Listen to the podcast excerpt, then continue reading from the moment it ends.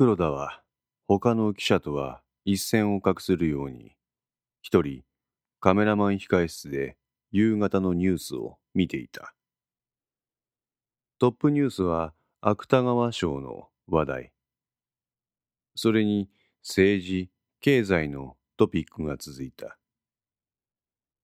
20分ほどキー局による全国ニュースが放送され地方ニュースの枠に入った。目立った話題はない。どこそこでこんな取り組みがありましたとか。誰々が県庁を表敬訪問しましたといったことぐらいだ。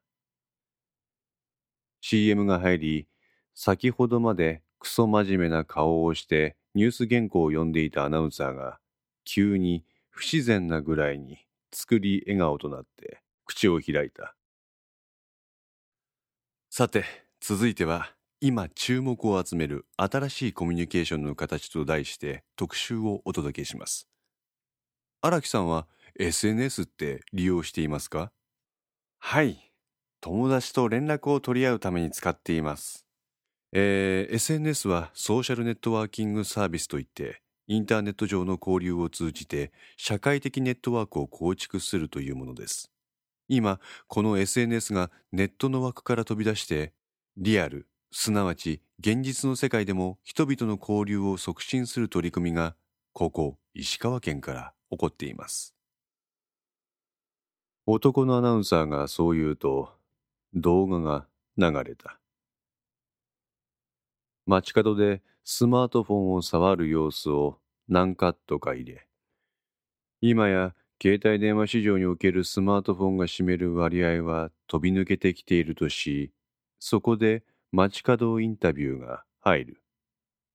どういったことにスマートフォンを利用していますかと。老いも若きも男も女も皆口々に具体的有名どころの SNS サービスを挙げる。ここで SNS の仕組みを図を示して再度説明。まるでスマホを持つのは SNS をやるためだって煽ってるみたいな触れ込みだな。黒田は呆れた顔をした。ここで再度街頭インタビュー。何名かの人間がコミュと口ずさむ。その中の一人にコミュについてさらに聞くと、その人物がざっくりとした説明をする。気になった取材班は、コミュを運営している人物に取材を行ったということで、インタビュー映像となる。画面に映し出されたのは、こじゃれた青年だった。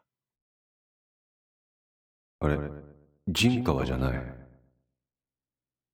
彼の横に表示されるテロップは、コミュ、運営共同代表者、村井司とあった。名刺にソーシャルネットワーキングサークルとありましたけど、SNS ってソーシャルネットワーキングサービスの略称ですよね。はい、そうです。サービスじゃなくてサークルっていうには何か理由があるんですか？はい。僕らがやってるのは SNS というツールを利用してつながりを持った人たちをリアル世界で再度結びつけるお手伝いです。再度結びつける？ええ、実際に会ってつながりをリアルに感じてもらうんです。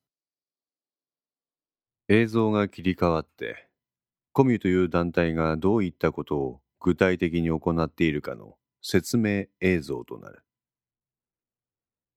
SNS は主義主張が似通ったいわば友達が集うネット上の空間そこではお互いがどんな人間かという妙な探り合いはないおのおのが自分の好きなように意見を発表しそれを友達が共有し認め合うしかしそれはあくまでもネット上での文章のやり取りであるためあまり深い意見の交換には至らない。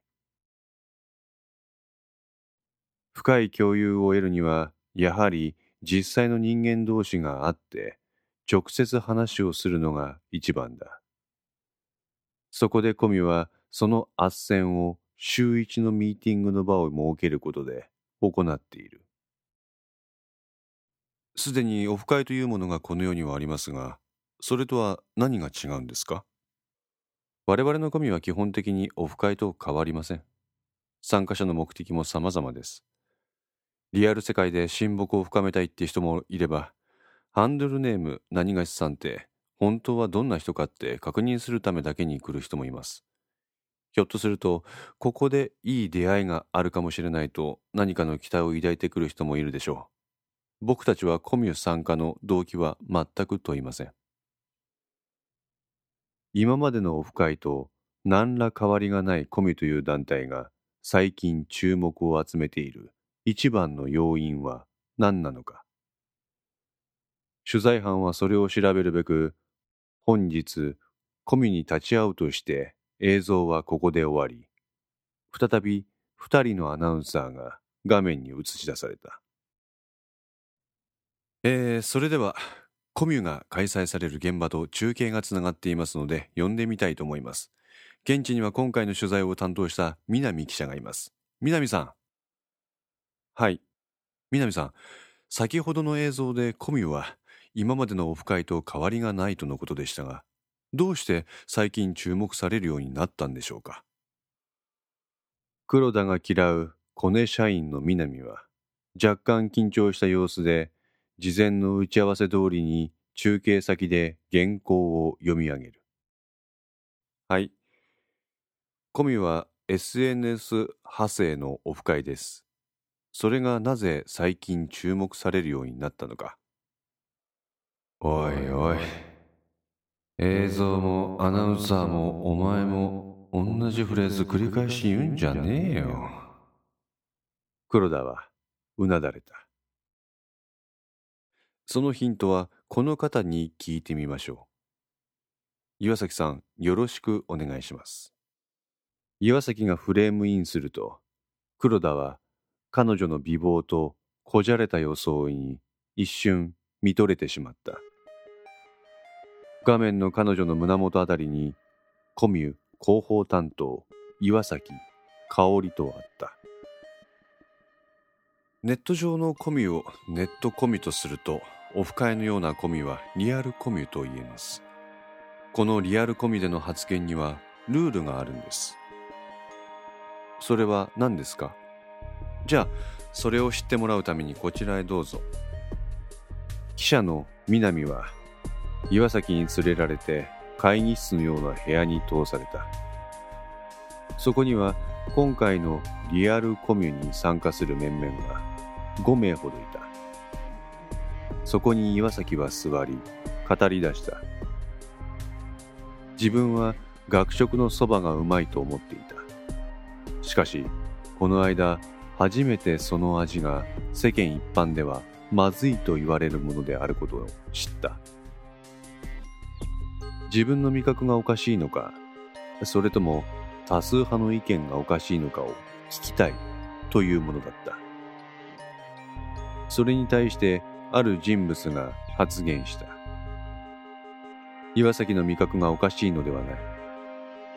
かといって多数派の味覚がおかしいわけでもない。味覚には個人差がある。自分がうまいと思えただけで、そのそばには価値があったことになる。また、一つの食事を素直にうまいと思える岩崎の感覚は尊重されてしかるべきだと。それに続いて3名の人物も同様なことを言う。そして最後にその中の老婆が発言した。味覚は地域とかに左右されると思います。うどんだしにも関東風とか関西風ってもんがあるぐらいですさかい。学食の味をうまいっちゅう、あんたみたいな人もおれば、そうじゃないっちゅう人間もおるっちゅうことは、あんたが育った地域と、その他大勢の育った地域が離れたところやったってこともあるかもしれませんよ。その場の人間は皆一様に老婆の意見にうなずいた。命名が順番に自分の身の回りのことを皆に話す。それに対して参加者たちは反応した。あれ？カメラを回す安井のそばに立って取材の様子を見ていた相馬は岩崎の異変に気がついた。コミではハキハキと仕切るはずの彼女が先ほどの老婆の意見を受けてわずかながら複雑な面持ちを見せていた。スタジオの荒木さん、何がルールか分かりましたか？南がスタジオに問いかける。スタジオはピンとこない様子で現場に返す。そうですか、わかりませんか？それでは聞いてみましょう。南は岩崎の横にしゃがんでマイクを向けた。岩崎さん、正解は？は、はい。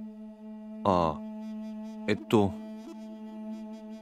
動揺する岩崎を南はすかさずフォローする。はい、緊張されなくていいですよ。正解は？あ。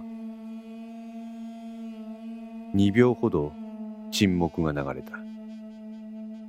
その2秒の間に岩崎は辺りを見回す。テレビ局の人間は早くしろといった感じで岩崎を見る。目の前にある南の顔は笑顔ではあるが、目が笑っていない。カメラを抱える安井の顔はライトによって逆光である。ふとその時、安井のそばに立つ相馬と目があった。相馬は彼女にただうなずいてみせた。参加者全員に気持ちよく発言してもらうということです。というと参加者全員の意見を肯定的に聞くことで発言者が自分の主張を思う存分にできるわけです。この言葉を受けて南は大げさに反応した。なるほど。今岩崎さんは学食のお蕎麦の話をしましたね。でそれに対して皆さんが肯定的な意見を言いました。はい。一般のオフ会は親睦を深めるということが主な目的です。もちろん込みでもそれは大事な目的ですがそれよりも実際の人と面と向かって自分の主張をはばかることなく言ってリアル世界での発言力を養うということが一番の目的だと言えます。発言力を養うですか？はい。コミュでは発言者の意見は絶対に否定してはいけない決まりがあります。そのルールが参加者の積極的な発言を担保しているんです。えー、私たち日本人はどうしても引っ込み思案なところがあります。そのため欧米諸国の人間と比べて議論が下手くそだと言われます。ここコミュでは発言は全て肯定されるというルールのため参加者が忌憚のない意見を出すことができるというのです。スタジオのアナウンサーがここで現場に質問する。南さん実際参加された方はどういった反応でしょうか？南は参加者の一人にマイクを向けて質問する。はい。日頃なかなか自分の主張を大っぴらにできませんので大変すっきりします。正直他人の意見を全て肯定するのは結構エネルギーが必要ですけど、自分の意見も全部受け入れられるんで、結果的にはスッキリしますね。えー、このように参加者の皆さんは一様にスッキリするという反応です。あ、南さん、そこのおばあさんにもお願いできますか？南は老婆にマイクを向けた。おやね。まあ、いい気分転換になりますわ。こうやって若い人らと話すのはボケ防止にもいいんじゃないですかね。えー、ネットから形を変えてリアル世界に飛び出したコミュ。SNS 疲れという言葉もありますが、ここではむしろ精神的負担を和らげるコミュニティが形成されています。これからの成長に注目です。こう言って中継は終わった。結局、ジンカーは出てこなかったか。黒田はテレビを切った。やっぱりジンカは政治の名前を公に出すってのは、はばかられるってわけか。ソファーに転がった黒田は天井を見つめた。で、結局何言いたかったんだよ、南のやつ。中身すっからかんじゃん。あれじゃ単なる自己啓発セミナーの宣伝だよ。本当に、テレビの通りなら、何の害もない連中なんやけどね。シャワー上がりの片倉は自宅ソファーに身を委ねて、スポーツ飲料を飲んだ。肝心要の人家はなし。コミには岩崎香織って大層可愛い女の子がおりますよって。彼はスマートフォンの SNS アプリを立ち上げた。コミに参加したらこの可愛い子が自分の話をすべて肯定してくれる。そう言いながら彼は SNS の検索窓に岩崎とテキストを入力した。そんな奴らが一気に押し寄せるか。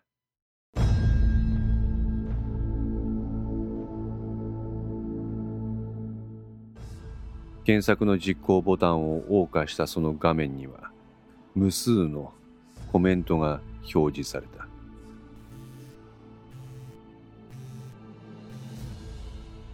ああ。すごい勢いです。そうやな。トラフィックが多すぎて処理できませんああ嫌な予感しかしませんマサ俺もや